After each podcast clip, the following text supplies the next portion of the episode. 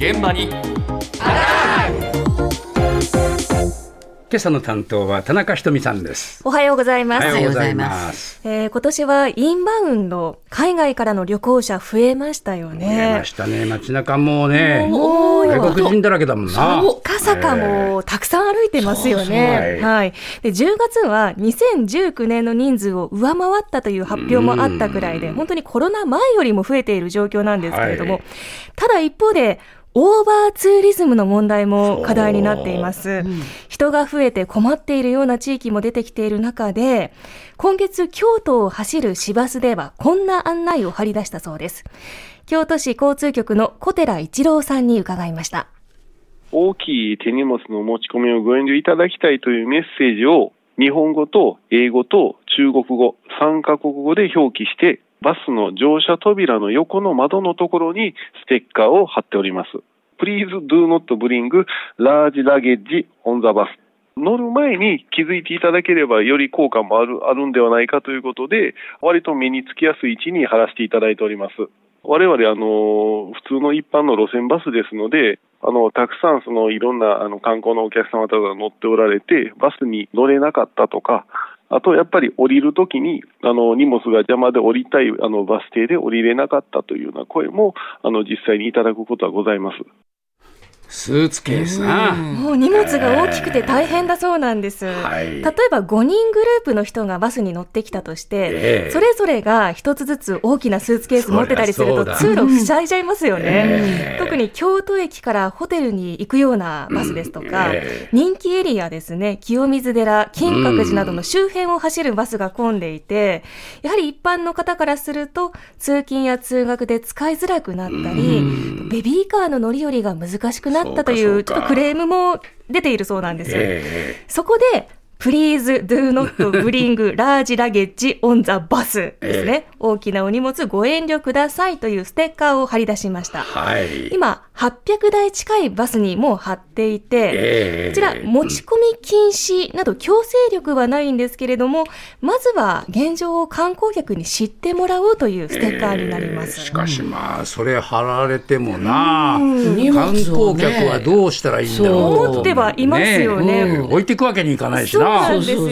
そうそうそこで推奨しているのが、荷物の配送サービスを利用してくださいということなんあ、です。そういうのがあるの？はい、こちら、京都市が進めているプロジェクトで、ええ手ぶら観光というものがありまして、はいもう駅から宿泊先まで荷物運んでくれるサービスももう出来上がっているそうなんです。ほうほうほう。ただお金がかかります。うんうん荷物一つにつきだいたい1000円から2000円くらい。お結構な値段だな。ね、しますので、ええお土産1個ぐらい買えちゃうような値段ですかねね。ええなので、みんながみんな利用するわけではないそうなんですね。はい。では、もっと、もうそもそも根本的な解決策はないのかと思ったら、え今、世界から注目されているのが、そもそも日本に持ち込む荷物を減らしてもらおうという画期的なサービスなんです。うんこちら、住友商事ビヨンドモビリティ事業部の森谷美穂さんに伺いました。日本で滞在中に必要になるお洋服をお貸し出しをすることで、軽い荷物で来ていただけるというサービスの提供になります。例えばなんですけども、トップス5枚、ボトムス3枚にアウターもついて、全部で9着、だいたい4000から7000くらいの価格帯で借りていただけるようになっています。極端な話、あの、下着とか靴下とかさえ持ってきていただければ、後のお洋服は、あの、持ってこなくても大丈夫と。率直にすごく楽これは便利だね。これは意外と世界でもあんまりなかったサービスのようで、はい、BBC などからそうですね、ええあの服って何泊もすると何着も詰め込まなくちゃいけないじゃないですか。はい。それを国内で借りられるというサービスなんです。でこれは今年の7月から日本航空と共同で始めた、今実証実験中となります。ええ1年限定でとりあえず始めてみました。はい。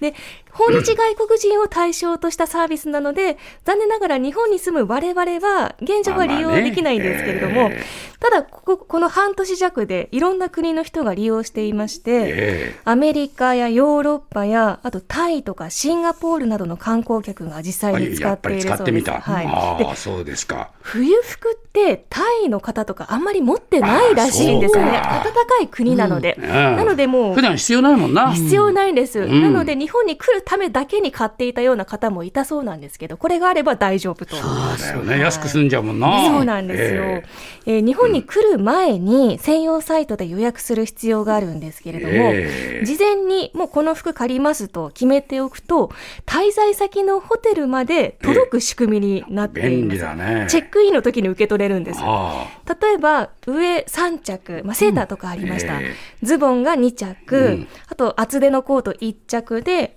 6000円。まあ、これだけあれば3泊4日くらいはいけるかなって、ね、思いますし、あとはチェックアウトするときにフロントに返せばもうサービス完了とな。ります。はい、でこのどんな服を使っているのかというと、大、う、体、ん、中古のものが多くて、アパレルで余った在庫ですとか、古着を活用しているそうです。十分だよな。まあ、ぐるぐるぐるぐる回してる感じですね。で、長期滞在で1ヶ月とか日本に来る方は、自分でもう選択しながら利用し続けても大丈夫ということなんです。でまあ、身軽っていうのが一番なんですけど、ね、あと、あの、スーツケースの中、空きスペースもありますので、お土産もたくさん詰めて帰れるっていうのも、ね、いいかなと思いました。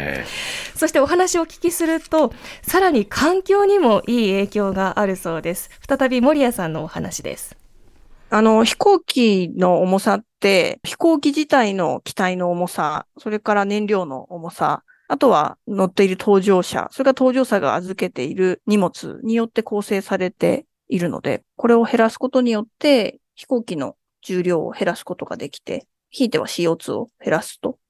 例えば、東京ニューヨーク間ですと、1キロ荷物を減らすことによって、0.75キログラムの CO2 を減らすことができる。まあ、食と銃って現地にあると思うんですよね。食であれば現地でレストラン行けばいいですし、銃であればホテルがありますけども、ただ衣服だけは自分の家から持っていくっていうことが常識になっていて、もう洋服は現地で借りるっていうのが当然の世の中になったら、飛行機の重量には相当大きなインパクトが出てくると思います。そうか。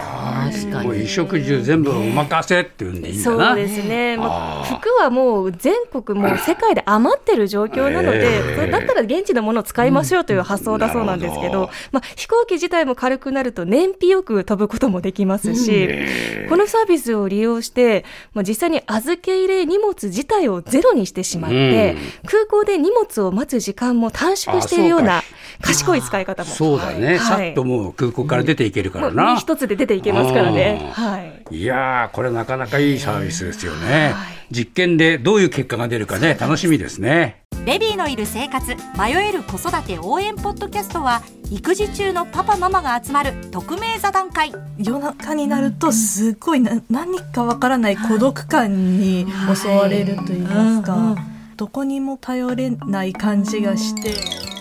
毎週月曜配信です